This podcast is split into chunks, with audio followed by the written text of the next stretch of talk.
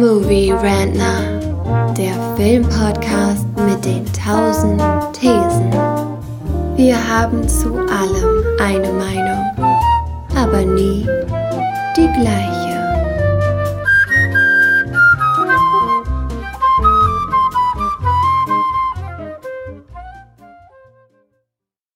Frührentner, das Format, in dem wir über aktuelle Filme im Kino, im TV und im Streaming reden wollen.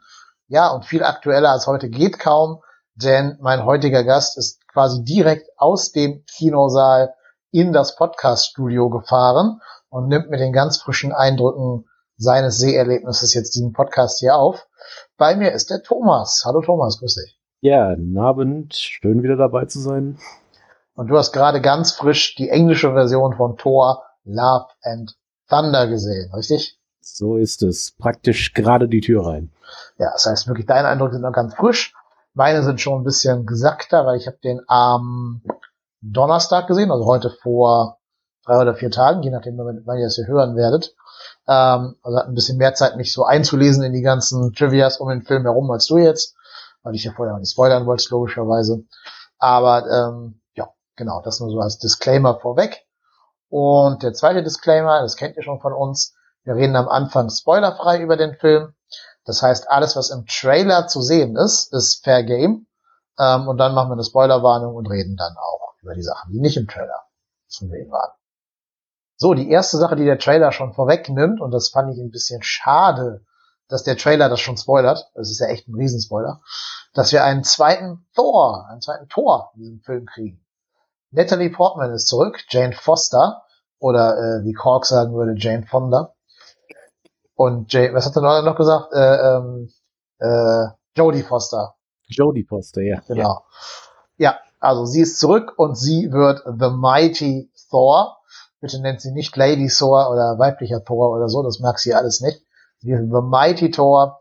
Ja, und dann können wir ja einfach mal anfangen, darüber zu reden. Wie hat dir denn die Idee gefallen, dass man jetzt äh, Natalie Portman und damit eben ähm, Jane Foster zurückbringt und sie zum Tor macht? Ja, war schon ganz okay. Also äh, hat mich jetzt nicht gestört auf jeden Fall. Äh, sie spielt die Rolle auch ganz gut. Also ist schon ganz nett. Und äh, ich finde die Idee, dass Mjolnir zurück ist, auf jeden Fall gut. Ja, da komme ich gleich nochmal drauf zurück, auf dieses Mjolnir zurück sein. Ähm, warum ich das hier oder im Spoiler-Teil machen werde. Wir können ja mal gemeinsam so ein bisschen durch die Handlung führen. Ich, wie gesagt, versuche das jetzt spoilerfrei zu halten. Ähm, der Film beginnt da im Endeffekt, wo Infinity War aufgehört hat. Äh, nee, Endgame meine ich, sorry, Endgame aufgehört hat. Das heißt, Thor ist noch mit den Guardians of the Galaxy unterwegs. Ähm, ja, und ich glaube, es ist kein Spoiler, wenn man jetzt in einem Thor-Film sagt, dass der Fokus nicht darauf liegt, dass er mit den Guardians rumzieht. Die trennen sich dann recht bald. Und er trifft eben dann auch schon relativ schnell auf den neuen Tor, also Natalie Portman, die in der Tat seinen alten Hammer, den zerstört geglaubten Mjolnir, schwingt und dadurch zum Tor wird. Und parallel dazu gibt es eine zweite Handlung, die der Trailer auch schon verrät, nämlich Christian Bale ist als Bösewicht gecastet worden, als äh, als ähm, Gore. Gore the God Butcher. Gore the God Butcher, ganz genau. Und der Name ist Programm, ne? Also er hat sich zum Ziel gesetzt, alle Götter umzubringen, weil er sich, auch das ist jetzt glaube ich kein Spoiler, von Göttern verraten fühlt, die seine Gebete nicht erhört haben in einer bestimmten Situation. Äh, ja, und so hat natürlich irgendwann dann auch die Konfrontation mit den beiden Tors äh, nicht lange auf sich warten lassen, da Thor ja auch aus Sicht der Midgarder ein Gott ist ja, ich weiß gar nicht, müssen wir noch, also muss man zur Handlung per se irgendwelche Sachen noch sagen, die ich jetzt hier ausgelassen habe? Spoilerfrei? Ja, so spoilerfrei glaube ich nicht. Das ist es eigentlich im Endeffekt. Also das sind so die Handlungsstränge und ja, die entwickeln sich dann. Genau. Ja, ich gehe da mal so ein bisschen in die Kritik rein. Auch, wie gesagt, noch spoilerfrei. Ähm, also ich sag mal so, der Film ist ja wieder von Taika Waititi, dem Mann, der ja nicht nur so Filme wie What We Do in the Shadows, zwei Zimmer gesagt, zu verantworten hat, sondern eben auch schon Tor 3, also Ragnarok, ähm, Tag der Entscheidung auf Deutsch, zu verantworten hatte. Und damit weiß man schon, der Ton des Films ist eher wie bei Tor 3 und nicht wie bei Tor 1 und 2, die ja noch ein bisschen mehr so dieses theatralische Kenneth Branagh Shakespeare-eske hatten. Ähm, und ich sag mal so, wer Tor 3, Ragnarök, wer den albern fand, der wird, glaube ich, mit Tor 4 Love and Thunder auch seine Probleme haben, weil ich muss sagen, so die ersten, ja, 60, 70 Minuten, die sind lustig, aber auch immer an der Grenze zum Klamauk, fand ich jetzt. Ja, das stimmt schon. Also ähm, es ist eben wirklich kein sehr ernsthafter Film, aber ganz ehrlich, bei dem Titel Love and Thunder als Untertitel von dem Film, was hat man da anderes erwartet? Also das ist ja schon offensichtlich ein, ein Titel, der, ja, der trieft ja schon vor Komik. Also da habe ich auch echt jetzt keine, kein ernsthaftes Drama erwartet. Nee, ähm, das kriegt man später schon, aber da komme ich gleich drauf zurück. Ähm, du hast recht, ne? sowohl der, der Titel als auch dieses ganze, ja, der Trailer und auch dieses Poster-Design, was ja so ein bisschen so an Flash Gordon und He-Man und so angelehnt ist, macht schon klar, ich erwarte hier jetzt keinen sich total bitter ernst nehmenden Film wie eben vielleicht Tor 2, sondern eben den typischen Waititi-Humor. Finde aber Waititi, äh, die Stärke von ihm ist ja eigentlich, dass er halt nicht nur Klamauk macht, sondern immer es auch schafft, in diesen Klamauk hinein große Dramatik reinzubringen. Da kann man zum Beispiel sagen, Tor 3, da gibt's ja eigentlich so die krassesten Sachen, die überhaupt im ganzen Tor-Franchise passiert sind. Also ganz Asgard fällt ja quasi in Tor 3, Odin stirbt, äh, Loki stirbt auch mal wieder, Mjolnir wird zerstört ähm, und ja, Thor verliert ein Auge, ne? Also ziemlich mhm. düstere Sachen eigentlich sogar. Äh, man kann vielleicht auch Jojo Rabbit von ihm heranführen als Film, wo ja der, also vor dem Hintergrund der Judenverfolgung im Zweiten Weltkrieg und Hitler eben diese dramatischen und komödiantischen äh, Elemente sich ausbalancieren. Das fand ich jetzt aber hier in dem Film, also jetzt sprich in Love and Thunder, nicht so gelungen, diese Balance, äh, gerade weil es ist halt, du hast halt diese ersten 70 Minuten quasi nur Klamauk und danach dann nur Epic. Das ist aber mehr so, fühlt sich mehr an, als wenn es zwei Filme nacheinander wären. Also von der Tonalität her, von, von den verschiedenen Tönen, die angeschlagen werden. Und ich habe nicht so ganz den homogenen Film drin gesehen, der so einen runden Storybogen spannt. Da fand ich tatsächlich Ragnarok ein bisschen eleganter. Ja, okay. Ich bin dann gleich gespannt zu hören, wann du diesen Schnitt siehst. Ähm, ich habe es jetzt so dramatisch nicht festgestellt. Also es sind, es sind auf jeden Fall dramatische Szenen dabei, da hast du vollkommen recht.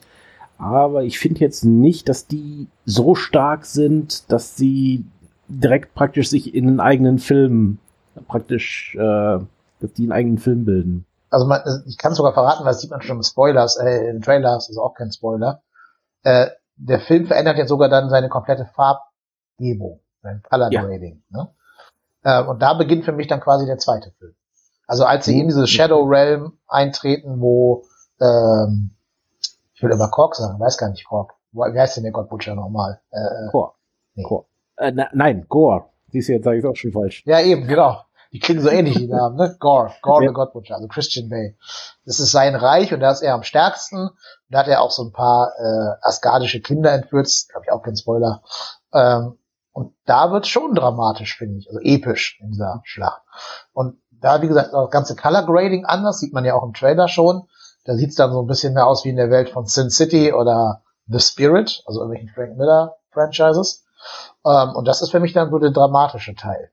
Okay kann ich verstehen. Ich finde, ähm, ja, also vielleicht ist das wirklich das Blending der beiden Sachen ist tatsächlich, glaube ich, in Ragnarok besser, da hast du recht.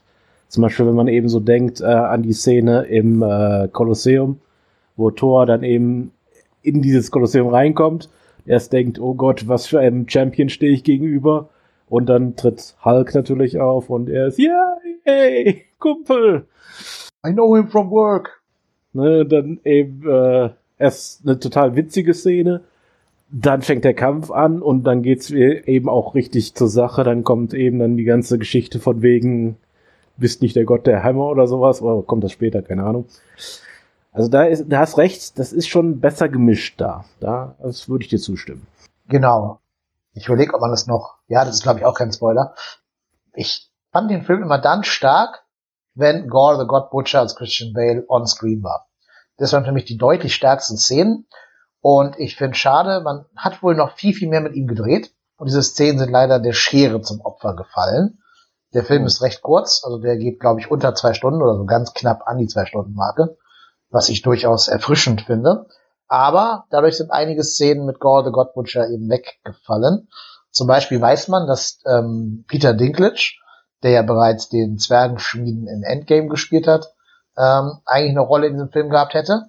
Und Lena Headey, also die Cersei Lannister aus, aus Game of Thrones, oder die, ähm, die Gattin aus 300, ähm, hätte eine Rolle gehabt und auch eine große Rolle, weil sie einen entsprechend dicken Vertrag unterschrieben hat, der anscheinend sieben Millionen Dollar ihr einbringt. Also es war nicht nur ein Cameo. Äh, und wahrscheinlich hätte man gesehen, wie Gore sich den Namen des God Butchers verdient, schätze ich mal. Man hätte gesehen, wie er noch verschiedene andere Götter aus der Mythologie einfach umbringt. Ähm, das sieht man hier immer nur so offscreen, also die kommen dann manchmal irgendwo hin und finden die bereits ermordeten Götter. Ähm, ich denke, was hat man getan, um den Film ab 12, also PG-13, belassen zu können. Weil sonst, glaube ich, wäre der vielleicht zu brutal geworden, wenn da irgendwie, weiß ich nicht, äh, Ares und Hades und so umgebracht worden wären oder Hera oder keine Ahnung mehr. Deswegen ist er leider den zum Opfer gefallen. Aber das führt eben zu diesem Ungleichgewicht, das ich gerade beschrieben habe, glaube ich. Weil die Klamauk-Szenen kannst du da drin lassen in einem ab 12 Film. Und die Gore the God Butcher Szenen mussten dann eben rausgeschnitten äh, werden.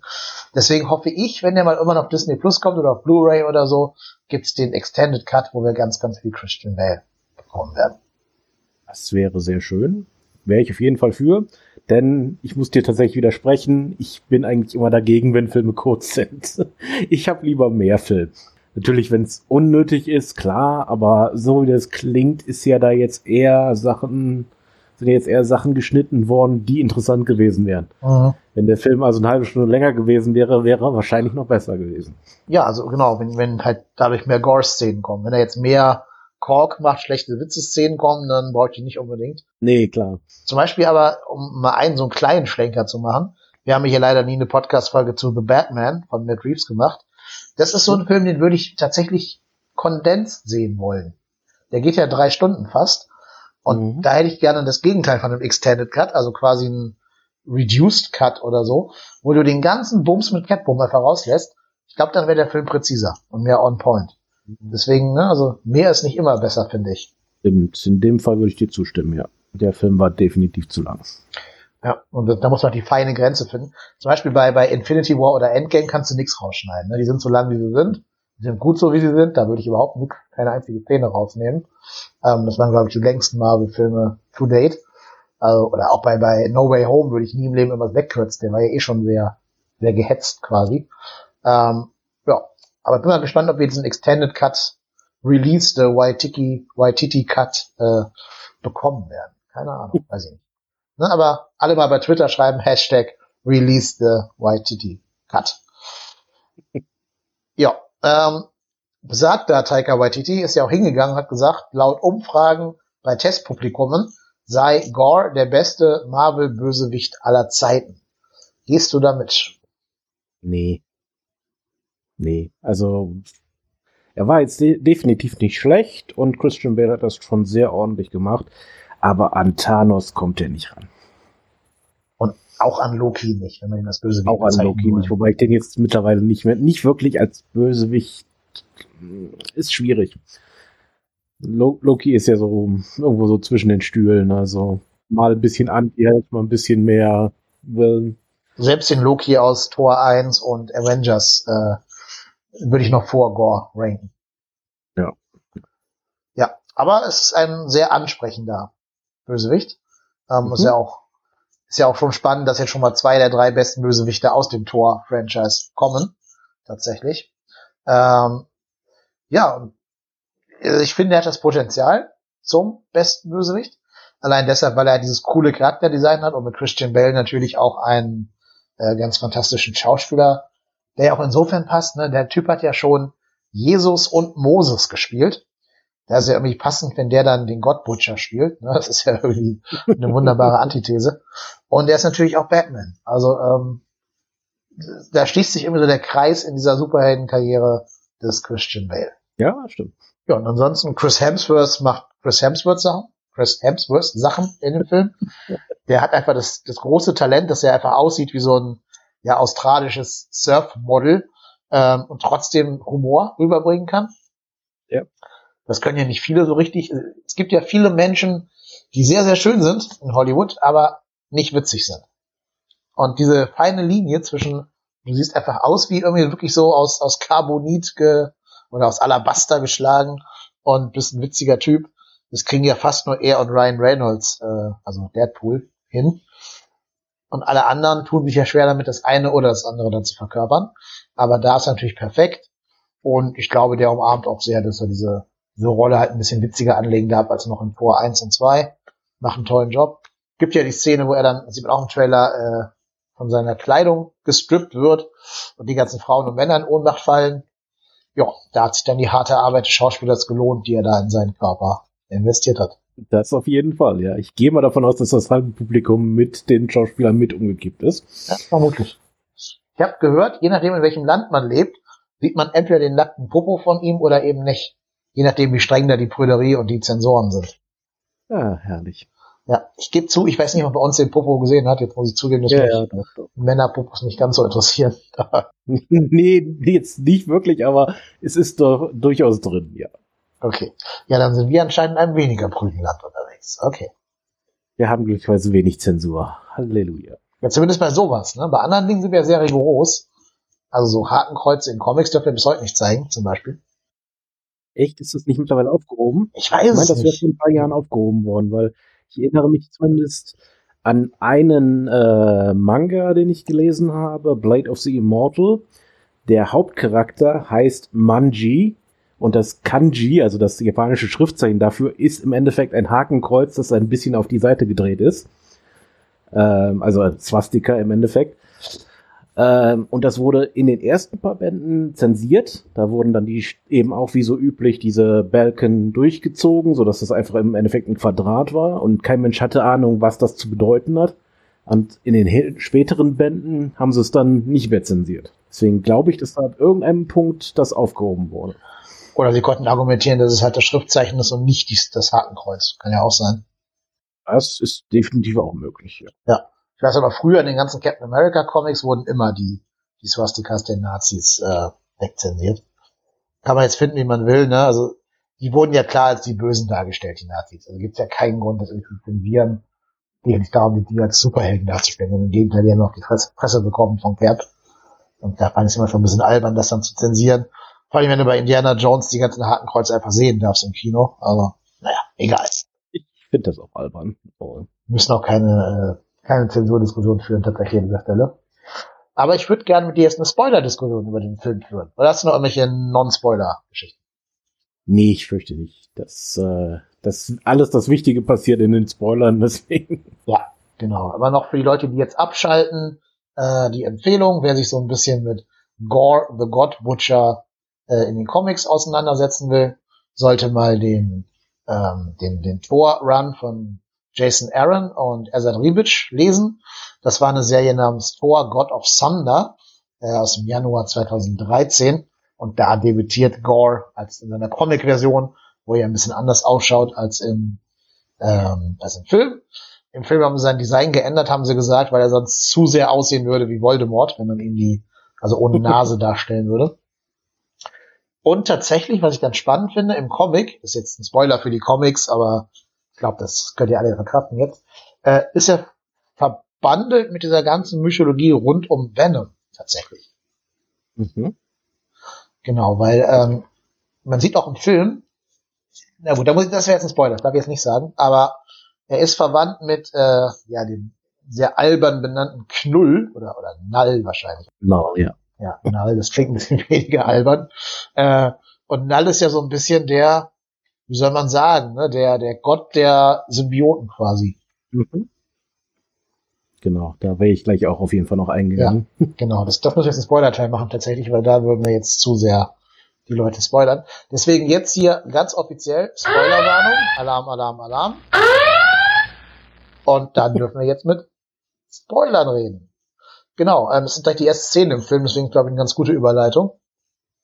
Wir sehen ganz am Anfang, wie Christian Bale mit seiner also wie Gore, bevor er der Gottbutcher wurde, mit seiner Tochter durch die Wüste marschiert und halt die Götter anbetet oder anfleht, dass sie dieses Mädchen retten, dass sie was zu trinken finden, das Kind nicht verdurstet. Ja, und dann schnitt er in ihrem Grab und ähm, ja, er hat überlebt, sie halt nicht, weil sie ein Kind ist. Ähm, ja. Und insofern ist er dann von den Göttern enttäuscht, findet dann noch ein paar, ich weiß gar nicht, mir jetzt nicht bekannte Götter in einer Oase, die sagen, ja, im Wesentlichen interessiert es ein Scheiß, ob dein Kind da gerade verdurstet ist oder nicht. Gibt auch kein Nachleben. Ähm, du lebst hier auf der Erde, um uns zu dienen, halt die Klappe und stirb. Was er da aber findet in dieser Oase, ist das All Black. Also ähm, eine schwarze Klinge, die den Träger quasi korrumpiert. Und da sieht man den früheren Träger dieses Schwertes. Und das ist zumindest eine komplett schwarze Figur, die in so, so Alien Goo irgendwie äh, eingekleidet ist. Also ein bisschen halt wie ein Symbiot. Hm, genau. Und es ist ja tatsächlich auch so, die späteren, äh, ja, diese Kreaturen, die er später ruft, die er so aus Schatten herstellt, die erinnern ja auch sehr stark an Venom und äh, Carnage und so weiter. Von ihrer ganzen Zusammensetzung und diese Tentakel und alles Mögliche. Also das passt schon ganz gut. Also wenn sie da noch eine Verbindung ziehen wollen hinterher, auch wenn das Ding jetzt am Ende zersplittert ist, dann gehe ich davon aus, wird das durchaus passen. Wobei sie haben ja ein Stück Symbiot im Marvel Cinematic Universe, ne, mhm. dank der Nach-Credit-Szene von No Way Home. Das heißt, sie brauchen gar nicht diesen Umweg über Gore und das All Black zu gehen. Aber ich bin gespannt, ob das eine Rolle spielt. Gerade weil ich glaube, dass das All Black Schwert ist ja auch wie so ein Schwesterschwert von dem Schwert, was der Black Knight trägt. Und den haben sie ja eingefügt äh, oder eingebaut in den Eternals, ne? Das ist ja Kit Harrington, der andere Game of Thrones Alumni. Vielleicht gibt's da noch irgendeine Verbindung. Das ist durchaus möglich. Der Verbindung wusste ich jetzt persönlich nichts, aber gut, das muss ja nichts heißen. Also irgendwie sind die beiden Schwerter da. Schwesternschwerter. So wie ihr auch ähm, Stormbringer und Mjölnir ja keine Geschwister, aber Rivalen sind um die, um die Zuneigung ihres Trägers. Also es wird immer so dargestellt, als wenn die beiden Artefakte, also zumindest als wenn Stormbringer neidisch auf Mjölnir wäre und als wenn Thor immer noch an Mjölnir hängen würde und gar nicht ganz so happy ist, dass jemand anders ihn jetzt äh, trägt oder schwingt vielmehr. Ja, das war so ein bisschen scherzhaft äh, dargestellt im Film, zeigt aber auch, dass diese Waffen äh, Bewusstsein haben. Was äh, überraschend ist, ne? Also das äh, war uns bis jetzt noch nicht wirklich klar. Ich meine, äh, es war auf jeden Fall ein paar absolut witzige Szenen, wo dann eben wo Thor so verliebt in Richtung Mjölnir schaut und dann siehst dann so am Rande des Screens taucht dann so langsam der Axtkopf von Stormbringer auf. Es ist einfach herrlich. Also die, äh, da haben sie wirklich schon wieder sehr gut dran gearbeitet, dass das möglichst witzig ist. Gefällt mir sehr gut. Also. Aber ich muss jetzt doch mal eine Kritik anbringen, weniger an dem Film Thor an sich als am gesamten Marvel-Franchise, so am ganzen Cinematic Universe. Wir geben ja Star Wars der neuen Trilogie, der Sequel-Trilogie, immer Shit dafür, dass es keinen übergreifenden Plan gibt und dass J.J. Abrams in Episode 7 was macht, was dann Ryan Johnson in Episode 8 wieder ungeschehen macht, damit es dann J.J. Abrams in Episode 9 wieder ungeschehen macht. Das macht Marvel aber eigentlich auch, wenn man ganz ehrlich ist. Also der Status am Ende von Ragnarök war der, Thor verliert ein Auge und Thor verliert Mjölnir. Und was macht jetzt Infinity äh, Endgame? Gibt ihm das Auge zurück und gibt ihm eine neue Waffe. Und was macht jetzt wiederum äh, Love and Thunder? Bringt Mjölnir zurück. Also mich stört langsam so ein bisschen, dass nichts eine echte Konsequenz hat im ganzen MCU. Also das hat man ja auch gesehen, dass Loki äh, in dieser Rückblende gesagt haben, ja, wer alles gestorben ist und so. Loki alleine schon dreimal gestorben ist, lebt aber auch wieder. Ähm, fast alle toten Helden leben ja auf irgendeine Art und Weise wieder. Äh, Spoiler jetzt für Wonder Vision, aber auch Vision ist nicht tot. Äh, oder zumindest lebt sein Bewusstsein im anderen, anderen Körper weiter. Mjölnir gibt's jetzt wieder. Und ja, jetzt sind wir im Spoiler-Segment, also darf ich ja sagen. Ähm, am Ende stirbt ja Jane Foster und zieht nach Valhalla ein.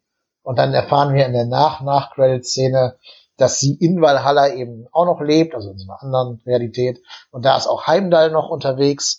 Und das gibt ihnen halt immer die Möglichkeit zu sagen, wenn sie wollen, finden die einen Weg, so Orphos aus der Unterwelt mäßig die Leute aus Valhalla zurückzuholen. Ja, mir fehlen da die Konsequenzen.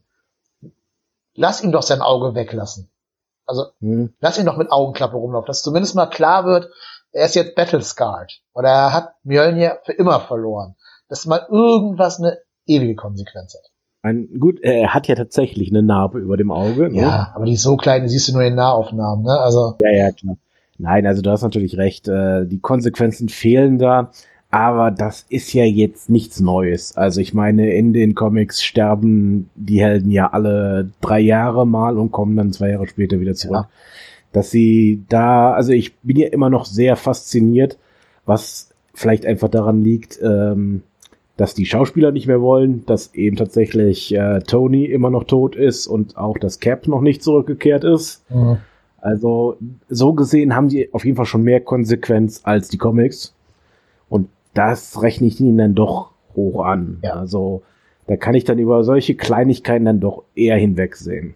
Zumindest Tony wird auch nie zurückkehren, weil halt Robert Downey Jr. keinen Bock mehr hat, ins Fitnessstudio zu rennen. Bei Cap weiß ich noch nicht genau. Cap ist ja auch nie onscreen gestorben, tatsächlich, ne, im, im äh, MCU. Also, er wäre zumindest alt, also nicht mehr im Kostüm unterwegs. Aber du kannst ihn immer aus dem Zeitstrom wieder rausfischen, ne? Ja, ja. Das haben sie mit Loki oder auch aus gemacht. einem anderen Universum. Ja, oder das, genau. Oder halt, ja, genau. Genau, aus einem Universum, ja. Also, die Möglichkeiten haben sie sich jetzt mittlerweile ja alle erarbeitet, deswegen mhm. würde mich das eben alles nicht wundern. Ja. Aber ich sage mal, das, das Schöne ist ja, dass sie Mjolnir nicht einfach repariert haben, sondern dass sie es eigentlich eingebaut haben, dass er zersplittert ist. Das finde ich eigentlich ganz intelligent gemacht, dass also mhm. also tatsächlich der Hammer eben jetzt nicht einfach nur ein Hammer ist, sondern sich in diese Bruchstücke aufteilen kann. Das ist eigentlich cool. Also. Das war auch visuell cool, ne? wenn das Ding dann so in alle Himmelsrichtungen ausfährt und die ganzen Gegner auf einmal da umkegelt. Ja, das schon. Mjolnir Shotgun habe ich es mal getauft. ja, richtig. Äh, Jetzt überlege ich aber gerade, erfahren wir, was aus ihm wird, nachdem äh, Jane Foster dann sich in Luft auflöst? Hm? Ja, ähm, am Ende, als dann Thor mit Love mhm. zusammen äh, lebt, benutzt er wieder Mjolnir und Love benutzt der Stormbringer. Stimmt, so war das, ja, genau. Deswegen ist gut, dass du gerade erst im Film warst. Aber darüber müssen wir auch reden. Über Love haben wir noch gar nicht jetzt angesprochen, weil das ja der größte Spoiler vielleicht wäre ähm, also wenn es jemanden gibt, der den Film nicht geschaut hat und trotzdem hier jetzt zuhört, dann erzählen wir mal ganz kurz die Zusammenfassung, wie der Film endet. Also am Ende sind Thor und ähm, Jane Foster, also die Mighty Thor, äh, in der Shadow Realm und kämpfen sich dann, ja, wie soll ich es ausdrücken, ohne es jetzt komplett zu verwirren, in, ins Zentrum des Universums vor, quasi, wo Eternity, also ein äh, kosmisches Wesen aus dem aus den Comics lauert. Und ja, aus irgendwelchen Mambo-Jumbo-Gründen ist es quasi so eine Art Wishing Stone. Also wenn, wenn Gorda einen Wunsch äußert, dann wird ihm dieser eine Wunsch erfüllt. Und Thor überredet ihn eben dazu, dass er nicht zur Rache greifen soll, sondern zur Love, also zur Liebe. Und so wünscht sich Gordon seine Tochter zurück in die Existenz. Ähm, und ja, Thor adoptiert dieses Mädchen. Und es endet quasi mit so einem so ein Sitcom-Setting, mehr oder weniger, wo Thor mit so einer bunten Schürze irgendwie Frühstück backt oder irgendwas für das kleine freche Gör, was ähm, jetzt bei ihm wohnt und von ihm adoptiert wurde, aber auch diese, diese Kräfte Eternities quasi in sich vereint. Das ist zumindest mal eine interessante Entwicklung für den Charakter. Da bin ich aber auch gespannt, ob sie das jetzt durchziehen werden. Oder ob der nächste Avengers-Film dieses kleine Mädchen erstmal wieder rausschreiben muss, damit Thor wieder als Superheld fungieren kann. Ja, also die Frage ist ja, ob die jetzt vielleicht ähm, dann auch für die Young Avengers vorprogrammiert wird. Mhm. Dass die praktisch also die nächste Tor wird. Oder was in der Richtung. Ja, da habe ich mich gewundert, warum nehmen sie dann so ein kleines Kind? Also die ist ja viel zu jung, um irgendwie, wie alt wird die? Also die Schauspielerin ist ja, das ist ja die Tochter von Chris Hemsworth im echten Leben. Ne? Ich dachte es mir schon. Ich habe es nie nachgeguckt, aber ich dachte es mir direkt. Genau. Ähm, ich sage noch gleich ein paar Sätze mehr zum Thema Väter und Töchter und so in diesem Film.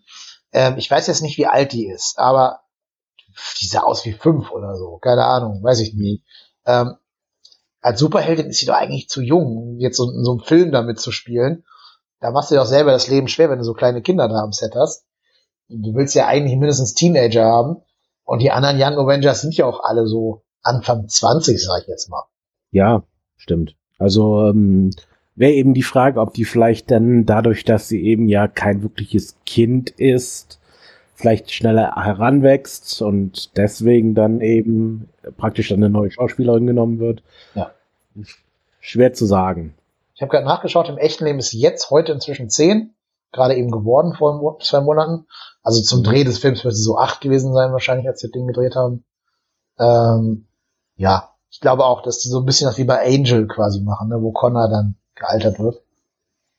Nur ist ja die Frage, warum sie von Anfang an ein kleines Kind nehmen und nicht direkt einfach nur keine Ahnung, Zwölfjährige oder so, oder 13-Jährige, die dann realistisch halt altern kann in zwei Jahren. Ja, ich nehme mal da, ich gehe mal davon aus, die mussten das eben so machen, damit die eben die Tochter von Gore immer noch ist, die gleiche, die, an die er sich erinnert, praktisch. Ja klar, aber die hätte ja von Anfang an älter sein können, die Tochter von Gore. Das klar, das wäre möglich gewesen, ja. ja. Naja, ähm, aber eh, es ist ja eh so ein Motiv in diesem Film. Kinder spielen eine überraschend große Rolle. Ähm, auch am Ende kriegen ja die Kinder von Asgard die Kräfte von Thor für eine, für eine epische Szene quasi. Und da merkt man, wie Taika Waititi diesen Film beschrieben hat. Und zwar ist er nach, ich glaube, in seiner Heimat Neuseeland eingereist während der Pandemie. Und die hatten damals ja eine ganz rigorose Politik am Anfang der Pandemie. Die haben gesagt, jeder Mensch, der in dieses Land rein will, äh, muss zwei Wochen so ein Quarantänehotel, egal ob du Staatsbürger bist oder Ausländer oder whatever. Und deswegen saß er beim Schreiben des Films mit seinen Kindern zusammen zwei Wochen lang im selben Hotelzimmer. Fest quasi. Die durften ja auch nicht raus. Ne? Das war wirklich Quarantäne, nicht wie bei uns, wo jeder mal rein und rauskommen durfte, wie er wollte in das Land, sondern die haben es ja ernst gemeint. Und ähm, hat diesen Film halt geschrieben oder größte Teile davon geschrieben oder irgendeine wichtige Drehbuchsequenz geschrieben, wie auch immer, während er mit seinen Kindern in dieses Hotelzimmer eingesperrt war. Also eingesperrt in Anführungszeichen. Und ich finde, das merkt man dem Film auch an, dass er den mit diesem Motiv Kinder oder auch ein bisschen Empowerment von Kindern äh, im Kopf geschrieben hat. Ich fand es etwas äh, komisch am Ende, aber es war dann doch auch wieder episch. Also diese Szene, wo dann Thor den asgardischen Kindern einen Teil seiner Kraft gegeben hat und das Ganze eben auch noch mit so einem Zauberspruch aller Odin, das war dann doch irgendwie wieder cool. Und gleichzeitig wieder natürlich extrem witzig, weil eines der Kinder dann sein Stofftier als äh, ja magische Waffe benutzt, das dann Strahlen aus seinen Augen schießt. Und das Ganze gibt dann so eine ähnliche Szene wie zwischen ähm, Bucky und äh, Rocket im Kampf um äh, Wakanda, als die beiden sich dann praktisch beide schießend im Kreis drehen. Das gleiche passiert dann im Endeffekt da auch.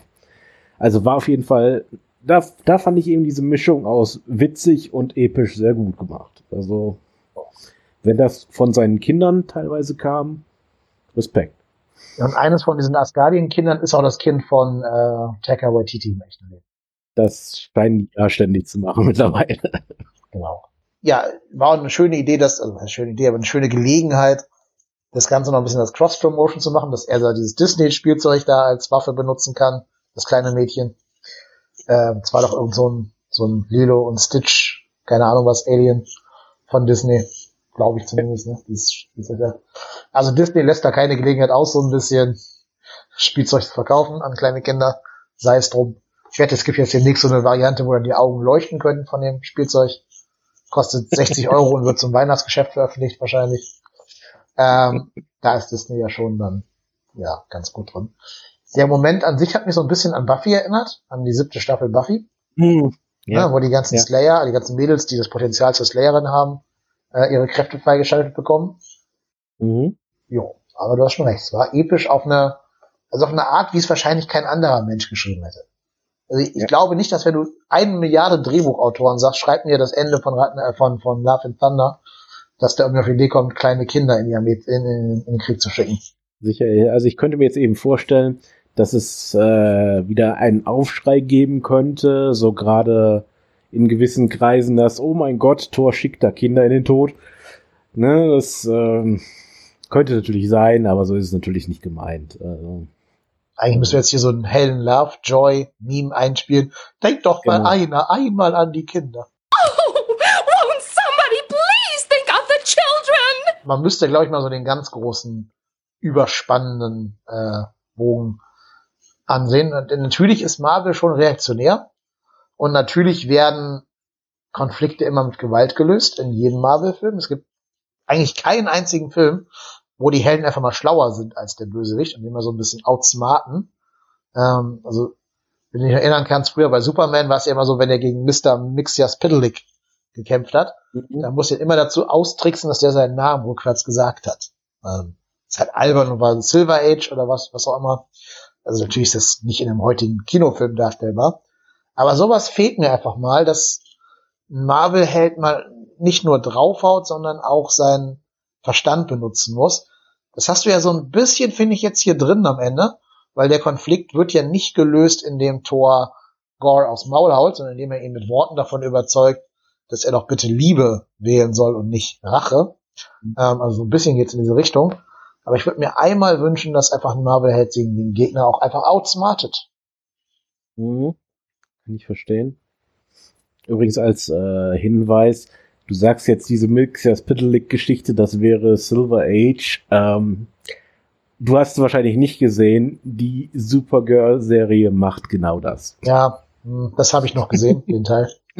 Und so alt ist die ja leider nicht. Nee, aber ich meine, das Motiv ist auch im Silver Age. Das Ja, Motiv, ja, ne? natürlich, Ja. aber Die Supergirl-Serie nimmt ja alle Comic-Vorlagen, die es gibt und verwurstet die auf eine möglichst cringige Art und Weise. Ja, Ja. aber gut, das wird jetzt zu weit, wenn wir jetzt über das reden würden. Hm.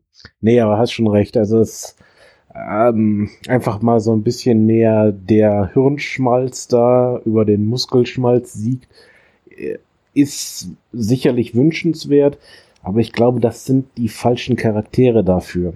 Thor ist eben jetzt nicht das Genie. Das Genie sind Tony und äh, ja, wenn er dann wiederkommt, Mr. Fantastic, auch wenn er jetzt in Strange nicht gerade der Schlauste war. Ähm, ja, ich glaube, da brauchen wir andere Charaktere für, für so einen Plot. Ja, aber zum Beispiel Spidey könnte das machen, also Tom Holland, Spidey. Äh, Doctor Strange ist auch kein Dover, das ist ein angesehener Neurochirurg beispielsweise. Äh, Bruce Banner ist ja wieder intelligent inzwischen. Also, ja, die Charaktere wären schon da dafür. Nicht Thor, da hast du recht.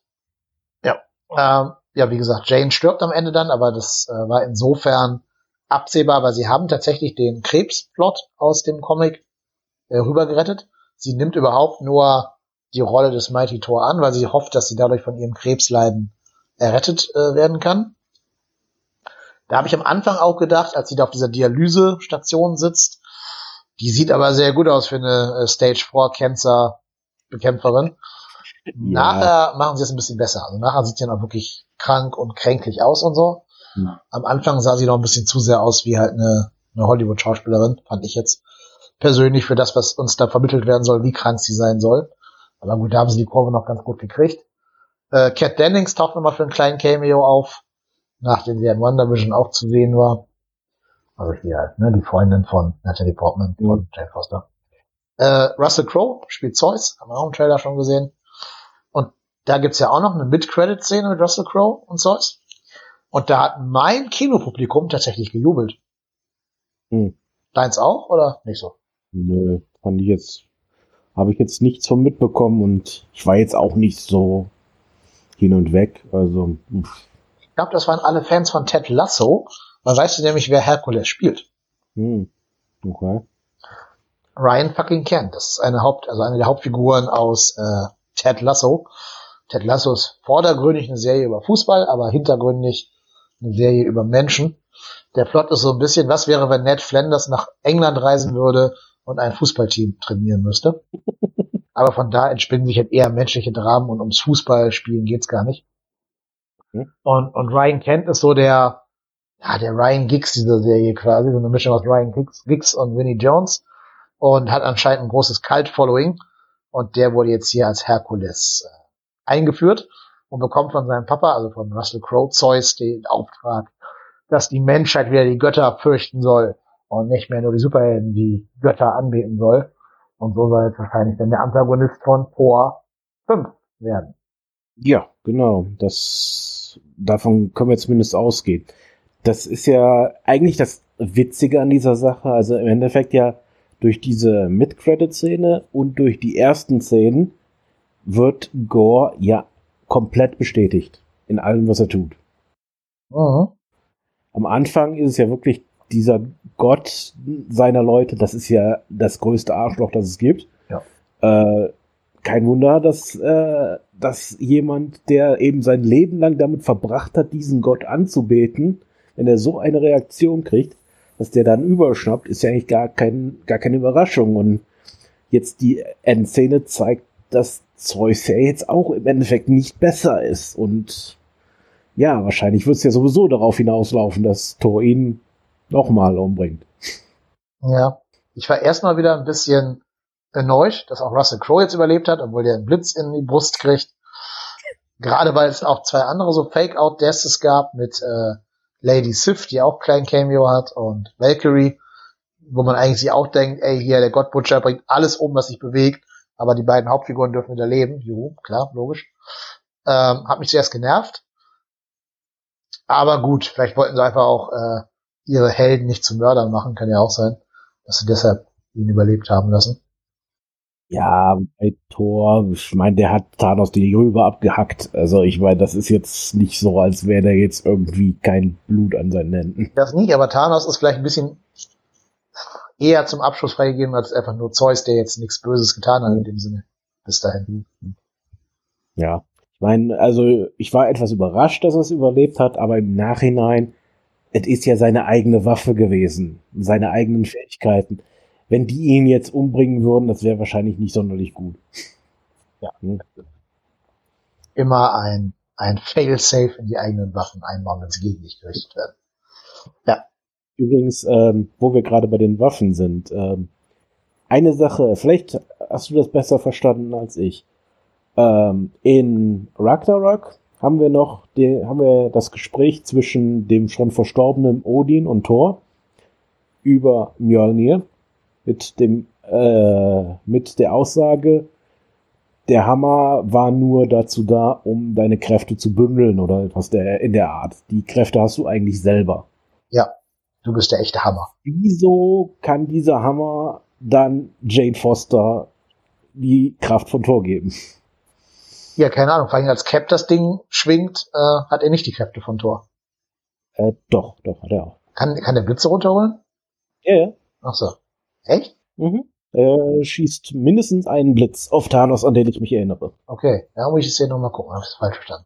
Ja, das scheint, ist ja auch Comic Lore, ne? wenn das Ding anfasst und worthy ist, also würdig ist, ihn hochzuheben, bekommt ja die Kräfte von Thor. Ähm, ja, aber das ist genau, was ich vorhin meinte mit dieser Inkonsequenz im eigenen Kanon irgendwie, dass man sich nicht an alles hält. Auch diese Idee, dass das Gore jetzt halt die Götter jagt. Eigentlich gibt's im MCU keine Götter. Eigentlich sind Götter nur Advanced Alien Rassen, die von den weniger advanceden Rassen als Götter verehrt werden. Das scheint aber in dem Film ja anders zu sein, weil die, es gibt ja auch ein Valhalla dann plötzlich und die Götter können ja anscheinend auch da den Einzug rein garantieren. Ähm, und es gibt ja dieses Konzil der Götter und so weiter. Also, und Kork ist, also der Kork-Gott ist ja auch ein, ein Kork, also keine, keine hochentwickelte Spezies, sondern einer von der eigenen Spezies. Mhm. Und ich glaube auch, da widerspricht sich das MCU in seiner eigenen Lore. Da bin ich jetzt nicht so sicher. Also im Endeffekt, klar, äh, Thor verkauft Jane das ja so, dass im Endeffekt diese Götter keine Götter sind, aber ähm, ich meine, ich finde eigentlich, dass Loki es am besten ausdrückt, als er dann äh, vor Odin zur Verhandlung steht und äh, Odin ihm dann eben auch groß und klar erklärt, ja, von wegen, wir sind keine Götter, wir leben genauso wie die Menschen und Loki dann nur so Schulterzucken, ja, plus minus 5000 Jahre. Ähm, ab einem gewissen Punkt sind dann eben überaus mächtige und überaus langlebige Wesen sind dann einfach gottgleich, auch wenn sie jetzt nicht wirklich Götter mit großem G sind. Also ich finde da einfach, die Frage ist eben einfach, wo ist der Unterschied zwischen einem gottgleichen Alien und einem Gott? Ja, für mich wäre der Unterschied darin, dass die halt zum Beispiel Leben geschaffen hätten als Götter. oder dass sie das Nachleben der Menschen beeinflussen werden, wo es hingeht nach dem Tod. Ja, stimmt. Okay, kann ich, das würde ich akzeptieren, ja. Und alles andere ist ja so eine Idee der Präastronautik, dass halt die irgendwelche äh, vorangeschrittenen Alienrassen auf die Erde kamen und uns quasi so technisch angestoßen haben. So diese 2001 oder Erich von Däniken äh, Herangehensweise. Mhm. Ähm, Wenn es echte Götter sein sollen, müssen sie halt Kontrolle haben über, wo kommen wir her und wo gehen wir hin. Hm. Ja, wobei das ist ja eigentlich, also zumindest meiner Erinnerung nach, ich sag mal, mein Studium ist ja schon eine ganze Weile her, aber das ist eine sehr christliche Idee. Also das gilt jetzt längst nicht für jedes, für jeden Gott, in, selbst auf der menschlichen, in der menschlichen Geschichte. Naja, aber gerade diese Idee von Jenseits ist doch eigentlich in jedem Gott angelegt. Hm, müsste jetzt nochmal nachschauen, aber ich glaube nicht. Also ich meine, es gibt durchaus äh, ein paar Pantheone, wo das nicht der Fall ist. Ja, zumindest hat jede, jede Kultur so eine Art äh, Jenseitsvorstellung entwickelt. Sei es halt der Hades oder die Idee, dass man aus dem Kreislauf des Lebens und Sterbens austreten kann und Nirvana werden kann und so. Ähm, aber auch ne, hier, es gibt ja, es gibt ja ein Nachleben. Es gibt ja Valhalla, das sehen wir ja ganz klar. Ja, und was ist das eigentlich? Also, da kommen ja scheinbar nur Krieger hin, die im Krieg sterben, also im Kampf sterben. Mhm. Ja, aber auch nur, also ist da zum Beispiel auch Tony Stark? Mhm. Oder ist da Cap, wenn er den Hammer geschwungen hat zwischendurch mal? Nachdem er dann gestorben ist irgendwann? Ähm, wobei ich gar nicht weiß, ob der alte Captain jemals den Hammer geschwungen hat wegen der Zeitreise, mal egal. Ne? Ähm, ja, aber sind da, sind da nur die Asgardians? Warum ist denn Jane Foster da? Also, ja, weiß ich nicht, ob das Marvel Cinematic Universe das jemals ausdefinieren wird. Ich finde, die haben da mit Moon Knight schon so ein bisschen diese Tür aufgestoßen, die sie nicht mehr ganz zukriegen, ähm, mit den Göttern. Aber ich weiß nicht, ich, ja, ist so ein bisschen mixed bag im Moment, gerade was das angeht. Ich glaube, ich glaube, das Entscheidungskriterium ist der, die Verbindung zu der nordischen Kultur, beziehungsweise eben zur asgardischen Kultur.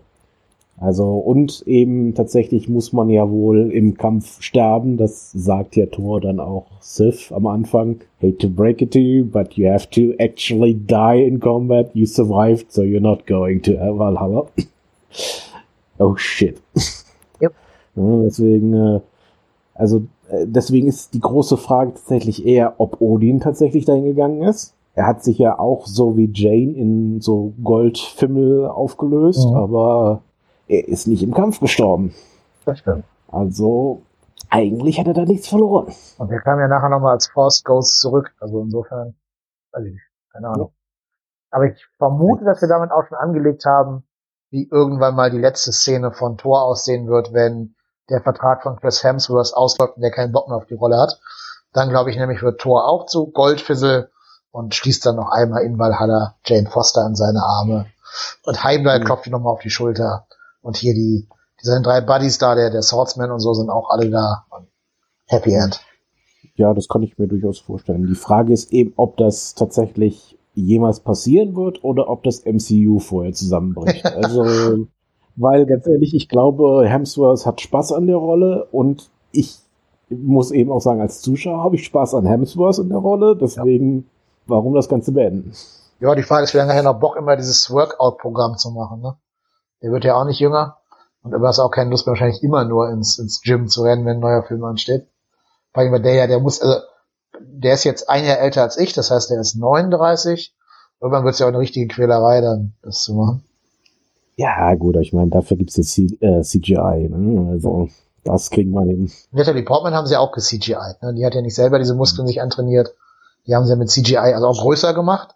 Das siehst du, wenn du die echte Natalie Portman neben Valkyrie, also neben Tessa Thompson anguckst.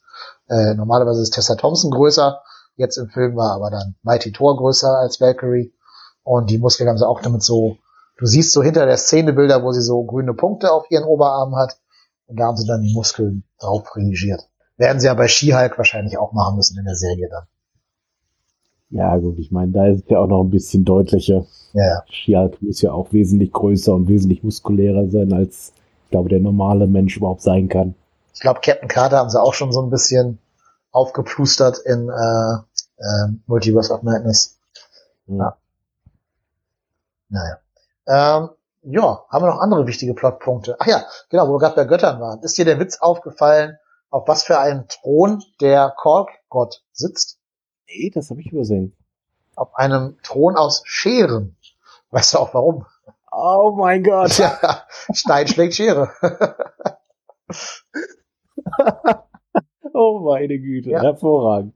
Ja, ja, und der, der spätere Breeding-Partner von Kork heißt ja auch Dwayne. Dwayne The Rock. Oh mein Mhm. Gott, ja, natürlich. Naja, und diese Art Mustache nennt man auch einen Johnson, ne? Also Dwayne The Rock Johnson. Ja, sehr geil fand ich natürlich auch hier Bao, the God of Dumplings.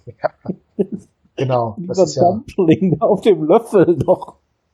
ja, das ist ja auch wieder ein, eine Disney-Referenz aus irgendeinem Pixar, Pixar-Film. Genau. Wie gesagt, Disney ist ein sich selbst erhaltendes Konglomerat geworden. Ja, gut. Ähm, abschließendes Urteil. Wie würdest du den Film beurteilen und bewerten? Also auf jeden Fall sehr gut. Also war auf jeden Fall die Zeit und das Geld wert. Kann ich jedem empfehlen zu gucken. Ähm, vielleicht jetzt in der Liste der Torfilme nicht der beste, aber er gefällt mir besser als zumindest Tor 2. Also ich würde ihn vielleicht an zweite Stelle setzen momentan. Also Ragnarok kommt noch an erste Stelle, aber der ist kurz danach. Gehe ich mit. Ragnarok fand ich auch besser als Tor 4. Wer mit dem Humor von Taika Waititi was anfangen kann, wird auch diesen Film mögen. Wem äh, Ragnarok schon zu albern war, der ist hier falsch. Der kann sich, glaube ich, die Zeit dann lieber sparen oder warten, bis der Film auf Disney Plus irgendwann kommt und dann da dann gucken. Ich glaube, der wird nicht happy werden im Kino, wenn er dieses äh, Klamaukige eben nicht mag von von Waititi und von Ragnarok. Aber sonst unterhaltsamer Film, kurzweiliger Film, ähm, auch wirklich tolle, tolle visuelle Effekte am Ende, wenn sie in diesen Shadow Realm reingehen. Christian Bale macht einen tollen Job, Hemsworth macht einen tollen Job. Ähm, gibt auch gut was zu lachen so. Also gucken auf jeden Fall. Wie gesagt, wenn man eben diesen YTD-Humor für sich selber feiern kann.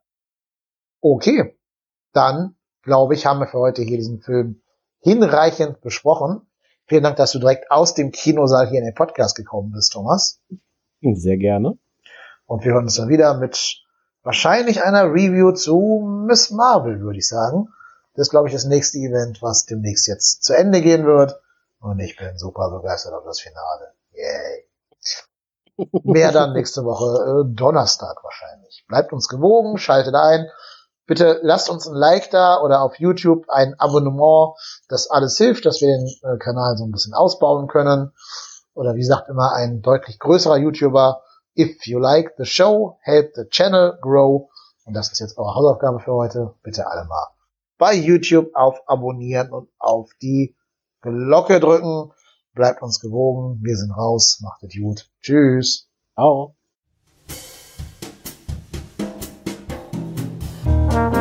Movie Rantner, der Filmpodcast mit den tausend Thesen. Wir haben zu allem eine Meinung, aber nie die gleiche.